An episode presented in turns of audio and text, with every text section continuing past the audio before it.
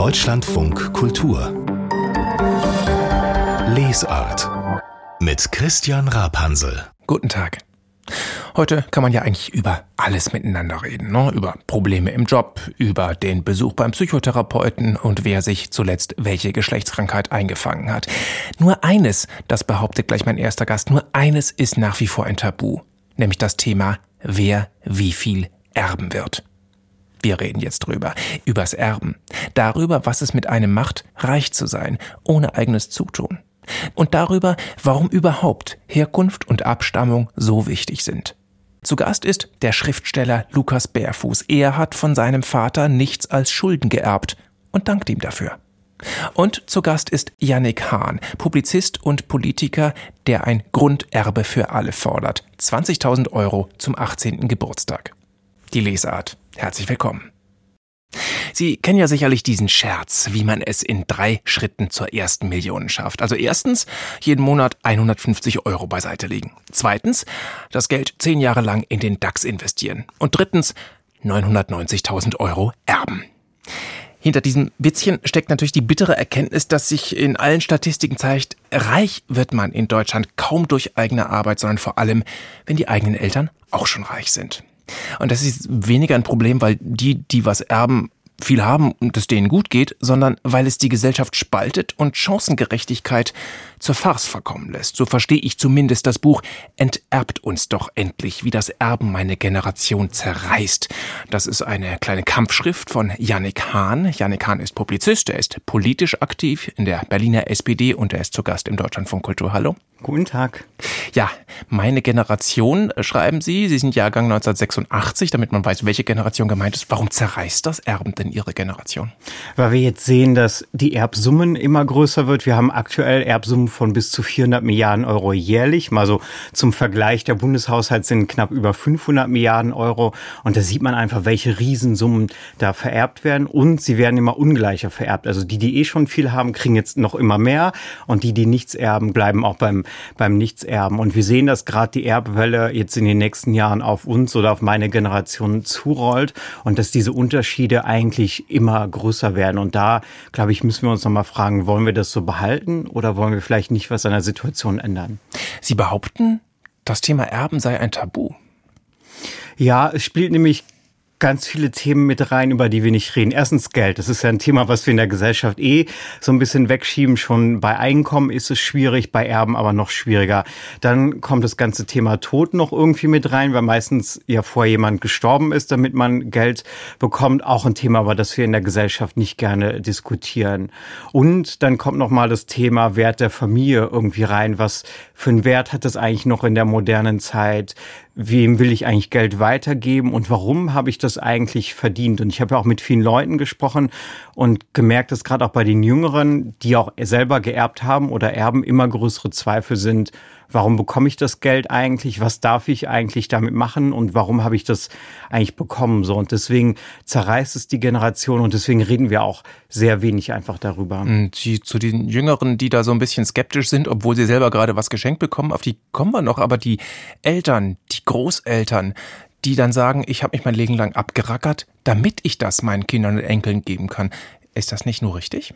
Es ist erstmal ein sehr schöner Gedanke, seinen Kindern was weitergeben zu wollen. Aber wir müssen einfach sehen, dass die Ungerechtigkeit, die da weitergegeben werden, immer größer werden. Und ich, spreche mich ja nicht gegen das Erben per se aus, sondern will eben, dass das ordentlich besteuert wird. In der bayerischen Landesverfassung, die wahrscheinlich, gehe ich davon aus, nicht die allerprogressivste ist, steht schon, dass die Erbschaftssteuer die Akkumulation von Vermögen verhindern soll. Und wenn wir uns anschauen, wie die heute funktioniert, ist es nicht mehr der Fall. Wir haben eine Erbschaftssteuer im Durchschnitt von zwei Prozent. Es gibt keine oder kaum eine Steuer, die so niedrig ist wie die Erbschaftssteuer, obwohl es ja ein leistungsloses Erbe ist. Für meine Arbeit arbeite ich und zahle relativ hohe Steuern. Auf dem Erbe ist leistungslos und zahle niedrige Steuern. Und ab 10 Millionen Euro wird die Erbschaftssteuer regressiv. Also wer mehr erbt, zahlt weniger. Wie kommt das?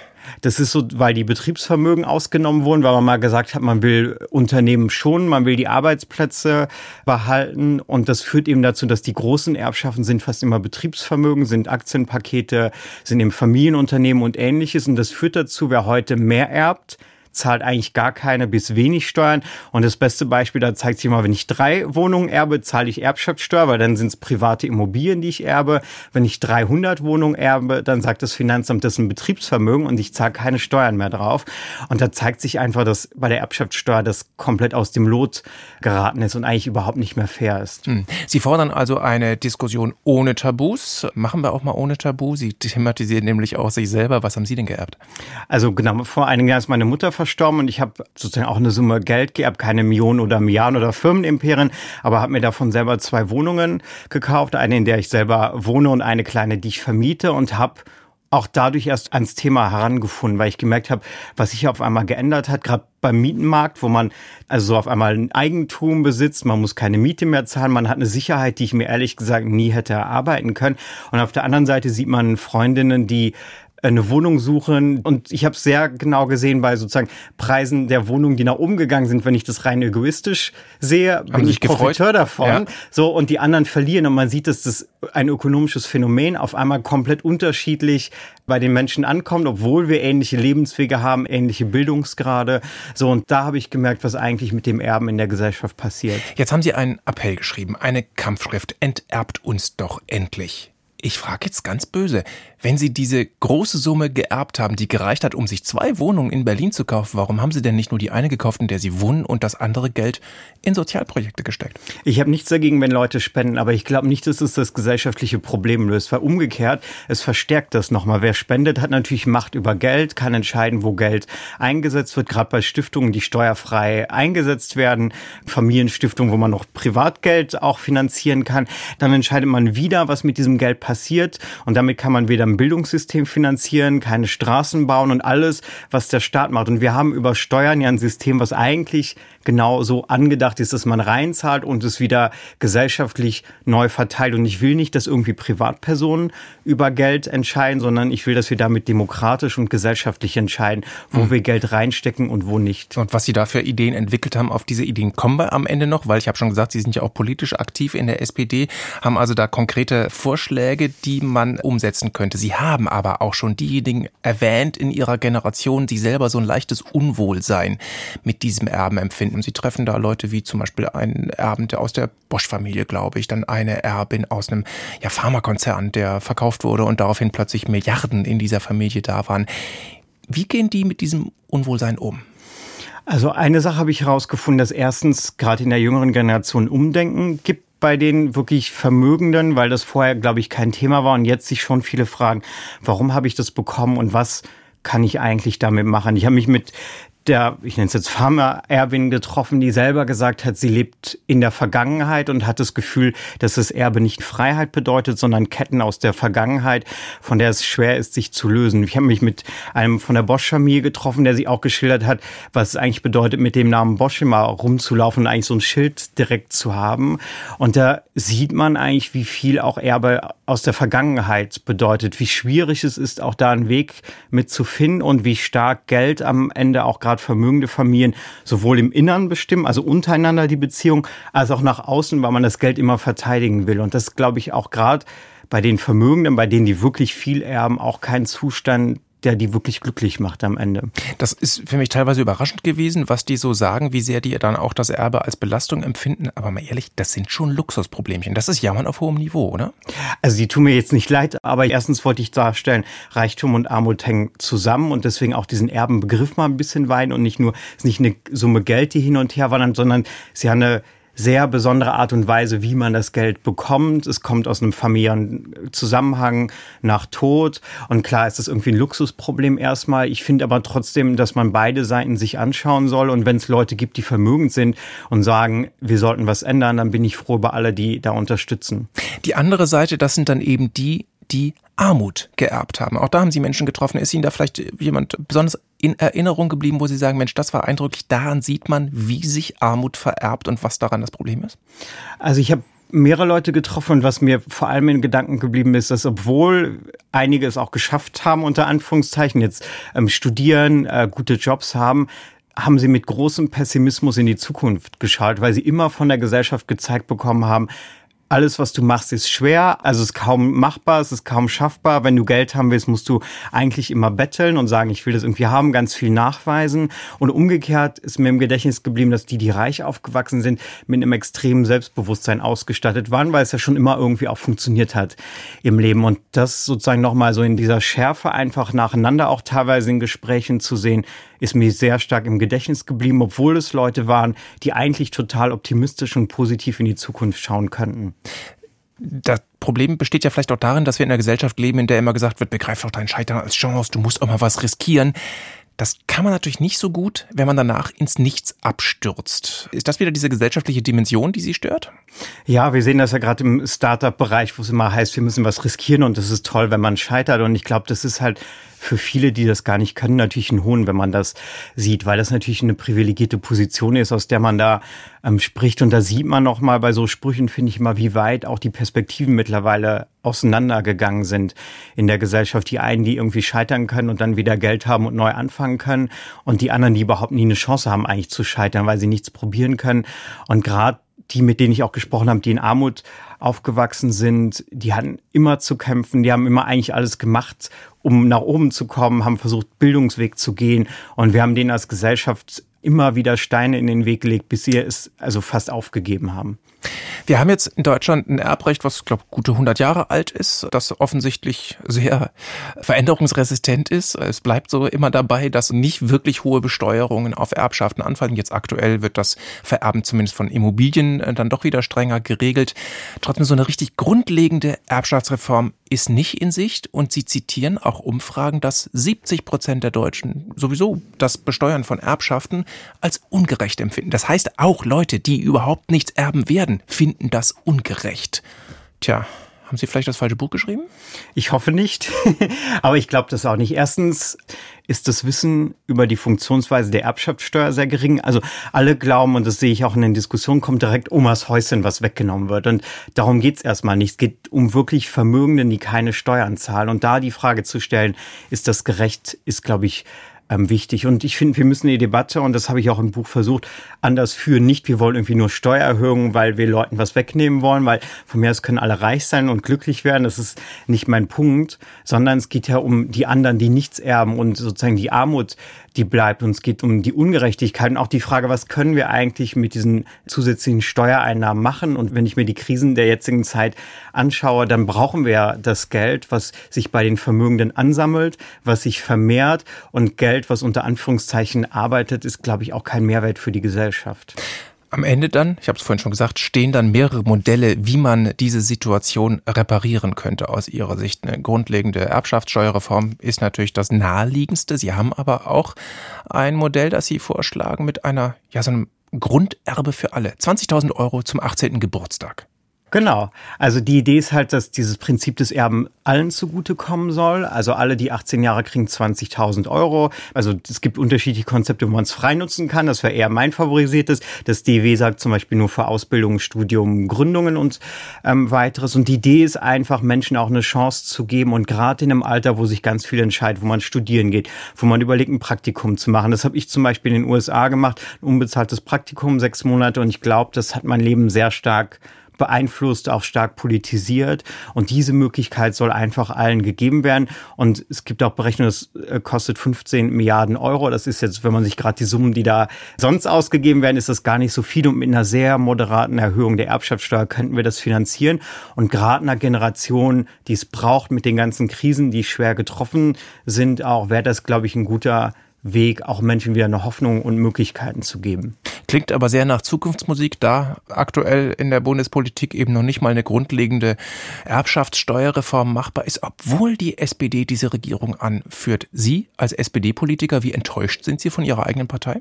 Ach, erstens hat die SPD ja da eine ganz gute Programmatik, aber wir müssen da auf jeden Fall nochmal nachlegen und das Thema stärker thematisieren, weil ich glaube, dieses FDP-Mantra, keine Steuererhöhungen, kann nicht das Weisheitsletzter Schluss sein, sondern da müssen wir nochmal debattieren. Und ich glaube auch, das Thema kann man nicht wegdrängen, sondern wird kommen, weil ich glaube auch, dass bei der nächsten, spätestens bei der nächsten Bundestagswahl die Frage, wer zahlt eigentlich diese ganzen Krisen und wer zahlt die Rettungsmaßnahmen, die ja, glaube ich, total richtig sind, aber wer zahlt das, wird eine der zentralen Fragen der nächsten Jahre sein. Und für mich ist die Frage sehr einfach zu beantworten.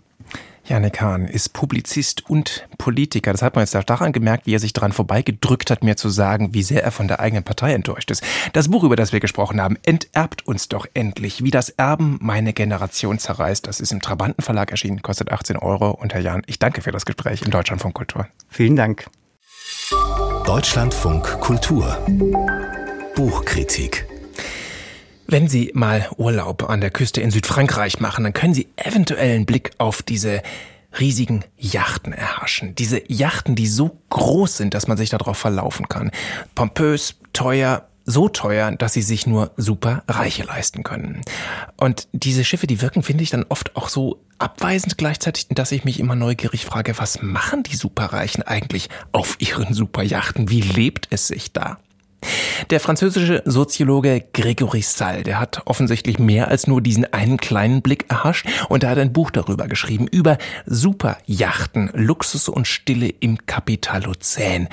Ursula Weidenfeld hat das Buch gelesen. Hallo. Hallo. Ja, Luxus und Stille. Ist das schon die Antwort darauf? Was machen die Superreichen eigentlich auf diesen Superjachten? Nee, die machen ja ganz viel auf diesen Superjachten. Aber Stille ist eine Sache. Also das ist so die praktisch perfekte Möglichkeit, sich von der Welt zu isolieren, sich von den anderen abzuschotten, sich auf eine eigene Insel zu begeben und dann eben in internationalen Gewässern rumzucruisen. Das ist ja das Ding, die sind nicht immer nur in Saint-Tropez. Nee, nee, die sind auch, die sind eben mobil. Das ist das, das ist ein, eine, eins der Kennzeichen dieser Superreichen, dass die eben praktisch vaterlandslos sind und äh, die Superjacht benutzen, um eben diese Vaterlandslosigkeit dann auch zu leben und eben auf allen Weltmeeren zu sichtbar zu werden. Aber vorzugsweise immer noch im Mittelmeer. Was für Leute sind das? Das sind ähm, russische Oligarchen. Das weiß man ja seit Februar, seitdem diese Yachten eben ständig irgendwo beschlagnahmt werden. Es sind ähm, amerikanische Tech-Milliardäre, es sind Königshäuser, es sind arabische Königshäuser, es sind industrielles, alter Reichtum, alter Adel, all das zusammen.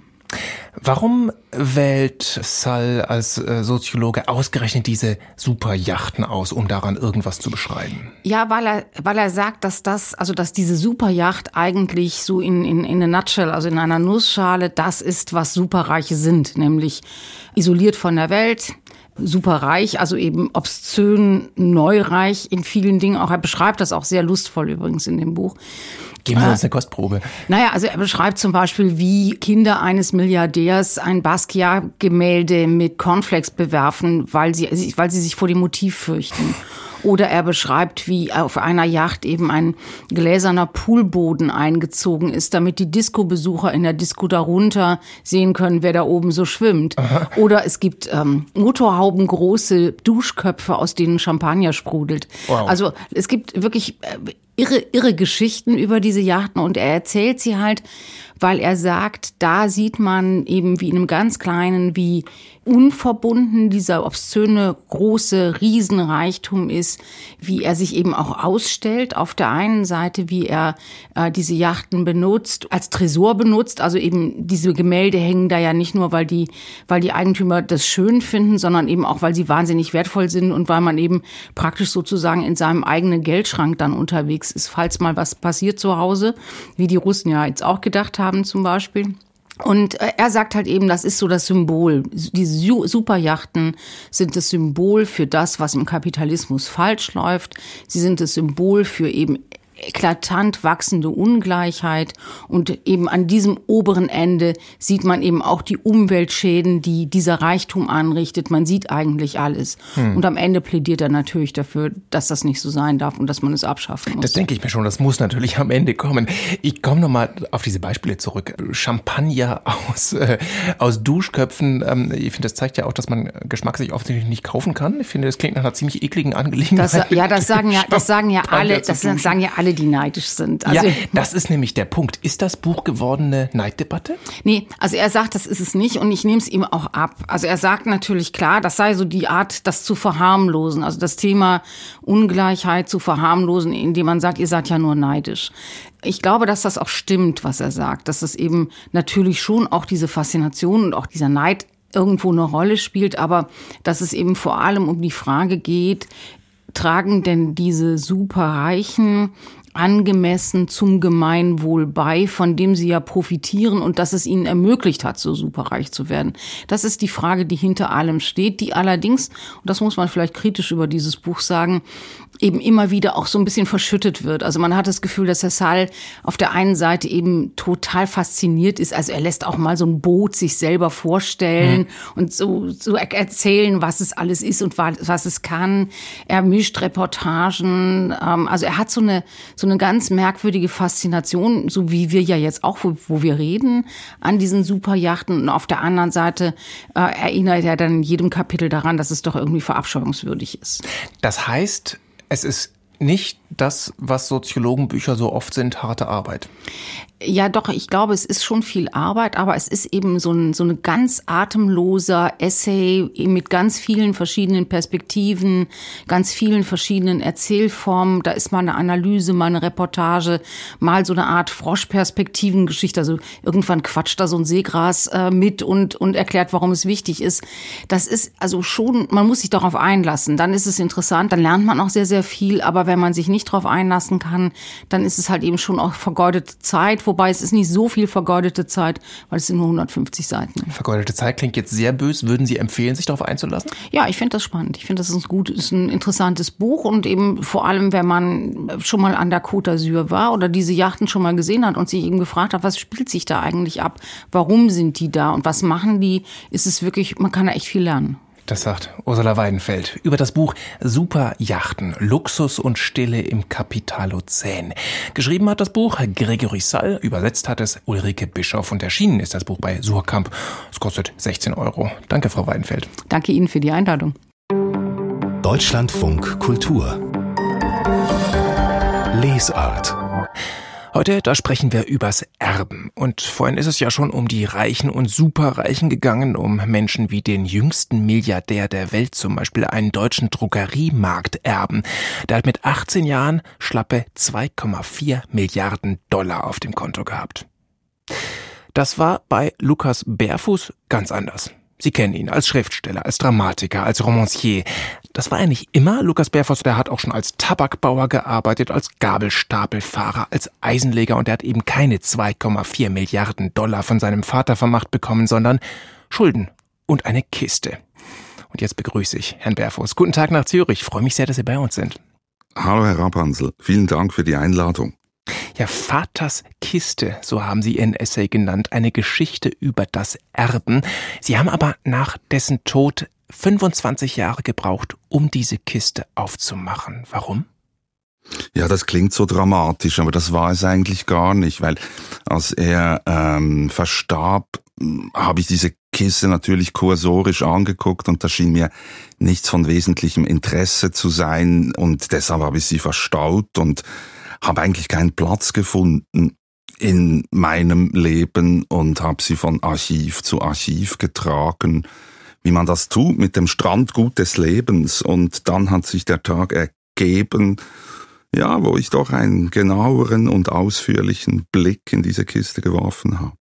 Und das sagt eine Menge über Ihr Verhältnis zu Ihrem Vater aus. Ich lese den Satz, diese Kiste war das einzige Zeugnis eines Mannes, von dem es hieß, er sei mein Vater gewesen.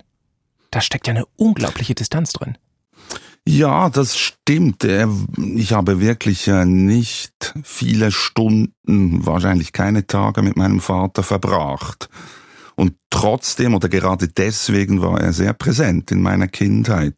Sein Ruf war präsent, seine Taten als junger Mann, seine äh, kriminellen Handlungen, sein Gefängnisaufenthalt, äh, das war alles präsent, auch seine äh, sein Charme und seine Verführungskünste, über die hat äh, meine Mutter gelegentlich gesprochen. Aber es war klar, dass äh, es ihr lieber war, dass ich keinen näheren Umgang mit ihm pflegte. Und, und ich hatte, ehrlich gesagt, auch nie wirklich ein Interesse. Das, das heißt, ist eigentlich erstaunlich. Das heißt, Ihr Vater war Ihnen eigentlich gar kein Vater? Hm, ich, ich glaube, der, der Vaterbegriff ist natürlich ähm, sehr variabel. Was wäre das, ein Vater? Selbstverständlich ist er mein biologischer Vater und äh, ich habe die Hälfte meiner Gene von ihm und, ähm, und es gibt auch eine, eine Vaterschaft in der, in der Abwesenheit, das ist ja gar nicht so Seltenes, nicht wahr? Also, dass, dass Väter sich rar machen. Ähm, er war kein sorgender Vater, das war er gewiss nicht. Er war auch kein Ernährer. Ähm, er hat sich auch nicht um meine Mutter gekümmert und war ganz mit sich selbst beschäftigt. Aber ich würde nicht sagen, dass er nicht mein Vater gewesen ist. Dann kam der Tag, in dem Sie die Kiste nicht nur kurz durchgeguckt, sondern wirklich gründlich durchgesehen haben. Und ich lese, Sie finden da also Zeugnisse eines Lebens in Armut, Schulden, Kleinkriminalität. Und Sie schreiben, damals drohten Sie selbst eigentlich auch in so etwas unterzugehen. Ist auch das ein Erbe? Ja, sicher. Das ist ein, ähm, eine große Erfahrung, die ich da machen musste, machen durfte in meiner Jugend, auch eine außergewöhnliche natürlich. Also ich war mit 15 war ich einfach äh, alleine und musste auf den eigenen Beinen stehen und und das hat ähm, natürlich hat mich sehr viel gelehrt und ich hatte Gelegenheit ähm, sehr früh Entscheidungen zu treffen. Ich musste die treffen für mich und für mein Fortkommen und für meine für mein Leben und ich bin eigentlich sehr dankbar dafür. Ich das bin sehr dankbar für diese Erfahrungen. Finde ich sehr beeindruckend an Ihrem Buch, wie es am Ende unglaublich versöhnlich wird und auch wie Sie das jetzt gerade schildern. Andere würden sagen, Mensch, ich habe so viel Steine in den Weg gelegt bekommen. Hm, ich weiß nicht, ich bin ja am Leben und ich habe überlebt. Es ist so, dass viele nicht dieses Glück hatten und nicht ähm, die Chancen erhielten, die ich dann eben doch erhielt und die habe ich dann auch sehr resolut gepackt. Aber ich habe nicht irgendwie einen, einen Anspruch an das Leben, glaube ich. Das Leben ist für uns alle natürlich auch sehr schicksalshaft äh, bedingt und wir haben uns mit den Umständen zu arrangieren und ich hatte eigentlich nie das Gefühl, ich sei ein Opfer oder dass mir jetzt ein großes Unrecht geschehen sei. Natürlich gab es ähm, gewisse hm, Handlungen, Taten meiner Eltern, von denen ich wusste, dass sie inakzeptabel waren. Aber ich ähm, habe das so akzeptiert, dann trotzdem ja, ohne, und habe versucht. Ohne jetzt, ohne hm. jetzt irgendwie in Details wühlen zu wollen, können Sie das mit einem Beispiel vielleicht plastisch machen, was Sie damit meinen? Ja, also meine Eltern hatten eine kriminelle Energie und das ähm, wusste ich war für mich nicht möglich und ich wollte da weg und ich musste mich diesem ähm, Einfluss entziehen und leider waren das meine Eltern, aber ich habe das irgendwie früh begriffen, dass das äh, kein, kein Lebenswandel für mich gewesen wäre. Und Trotzdem, trotz all dem, obwohl sie eben als Jugendlicher schon sehr schnell auf eigenen Beinen stehen mussten, obwohl sie dadurch auch auf Reisen waren und vom Tod ihres Vaters durch ein Fax ihrer Mutter erfahren haben, das sie dann erst drei Wochen später bekommen haben, obwohl sie dann, als sie zurück waren, erst einmal die Bestattungsinstitute abklappern mussten, um die Asche ihres Vaters zu finden, weil niemand wusste, wo der ist. Trotzdem haben sie offensichtlich so eine Verbindung, dass sie sich dem ja verpflichtet gefühlt haben, dass sie eben die Asche gesucht haben etc. Woher kommt diese Verpflichtung? Ich glaube, es gibt über alle Kulturen nur zwei Dinge, die wirklich heilig sind und menschlich. Und das äh, erste ist die Gastfreundschaft und das zweite ist der Totendienst, dass wir unsere Toten begraben. Und ich glaube, das ist äh, jenseits aller persönlichen Befindlichkeiten äh, der Auftrag und den habe ich angenommen. Trotzdem schreiben Sie ja auch, äh, ich tat damals alles, um meiner Herkunft zu entkommen. Geht das überhaupt? Kann man der Herkunft entkommen? Ja, das kann man ganz bestimmt. Ähm, das heißt nicht, dass sie äh, keine Rolle mehr spielt, aber man kann schon eine Distanz schaffen zum Leben, das die Eltern geführt haben und zu der Art und Weise, wie sie auf das Leben geschaut haben. Und man kann sich entwickeln und man kann die diese Freiheit einfordern, natürlich. Ob es immer gelingt, das ist eine andere Frage. Ich glaube, man verstrickt sich natürlich auch immer wieder neu in diesen Beziehungen zu den Eltern, zur Mutter, zum Vater. Aber wer sich nicht äh, davon emanzipieren kann, äh, der braucht dann irgendwie auch keinen Freiheitsbegriff, glaube ich. Also es braucht immer diese, hm, dass wir anders leben wollen als unsere Eltern, dass wir anders leben müssen als unsere Eltern. Ich glaube, das ist in jeder Generation das große Thema und eine demokratische Gesellschaft gibt ihren Mitgliedern die Möglichkeit, äh, das auch umzusetzen. Das finde ich ganz toll, dass Sie das sagen, weil Sie weiten jetzt gerade schon von der persönlichen Geschichte auf das Grundsätzlichere und darauf wollte ich nämlich auch gerade kommen. Dass Sie ja dem Erbe, der Herkunft, dem Vermächtnis sehr grundsätzlich versuchen, auf die Schliche zu kommen. Und ich den Eindruck habe, dieser, dieser leichte Widerwillen, den ich zu spüren glaube in Ihrem Essay gegenüber der Herkunft, den meinen Sie ja nicht nur individuell, sondern Ihnen ist, glaube ich, das Konzept Herkunft an sich irgendwie dubios, oder? Ja, also wenn es äh, natürlich diese Hegemonie erhält, äh, dann ist es dubios. Ich glaube, wir brauchen alle einen Bezug äh, zu, zu der Tradition und zu der Geschichte ganz unbedingt. Und ich glaube, dass wir die Möglichkeiten haben sollten, uns in ein Verhältnis zu setzen. Ich glaube nur, dass es nicht das einzige Verhältnis ist und dass es noch ganz andere Bezüge gibt als jetzt die zur biologischen oder zur Kernfamilie. Ich glaube, äh, Kinship ist etwas Wichtiges oder Freundschaftsbeziehungen, auch die, äh, die Beziehungen, die man eben wirklich freiwillig eingeht. Und in dieser Freiwilligkeit ist ja auch eine Freiheit. Und ich habe manchmal den Eindruck, dass ähm, in unserer Zeit diese Herkunftsneurosen einfach wirklich überhand nehmen. Man sieht das in so vielen Bereichen. Man sieht es natürlich auch in der ganzen Identitätspolitik, man sieht es beim Erbrecht, man sieht es beim Bürgerrecht, was ja jetzt gerade in, in Deutschland wieder ein, ein großes Thema ist. Man fühlt sich da manchmal zurückversetzt in die 90er Jahre mit der doppelten Staatsbürgerschaft. Äh, und alle diese Dinge sind ähm, ein bisschen zu wichtig in unserer Gesellschaft, glaube ich. Und Menschen werden reduziert auf ihre Herkunft, weil sie die falsche Nationalität haben, das falsche Geschlecht oder die falsche familiäre Herkunft. Und ich glaube, das kann man nicht so akzeptieren. Den Eindruck hatte ich auch beim Lesen Ihres Buches, dass letztlich, wenn ich Ihren Gedanken folge, so ein bisschen am Ende stehen bleibt, dass sowohl die Idee der Nation als aber auch sogar die Idee der Familie im Grunde Erfindungen sind, um Herkunft und damit Zusammengehörigkeit und damit aber auch Ausschluss zu begründen. Meinen Sie das so? Natürlich. Ja, also Familie ist, äh, ist immer eine Konstruktion und Herkunft ist immer eine, eine Konstruktion. Selbstverständlich, das sind das sind nicht physikalische Gegebenheiten, sondern das sind äh, soziale Erfindungen, die natürlich auch ein Interesse widerspiegeln und, und Machtverhältnisse. Und vor 100 Jahren hat eine Generation von ja, Rechtswissenschaftlern äh, versucht, ein neues Erbrecht äh, in die Wirklichkeit umzusetzen. Und das haben sie getan, ziemlich handstreichartig. Und ich habe daran gelernt, dass diese Dinge, von denen wir glauben, sie seien so natürlich, es überhaupt nicht sind, sondern sehr künstlich. Und das war eigentlich meine Lektion jetzt bei der Auseinandersetzung mit meinem Erbe und mit dieser Kiste, dass ich gesehen habe, dass die allermeisten Dinge, von denen wir glauben, sie seien so festgefügt und sie seien einfach so im Grunde genommen Erzählungen sind, Erzählungen der Herkunft. Und wir haben die Möglichkeit, äh, uns andere Erzählungen zu erarbeiten oder auch zu teilen. Und das ist ähm, eigentlich etwas sehr Hoffnungsvolles. Hm.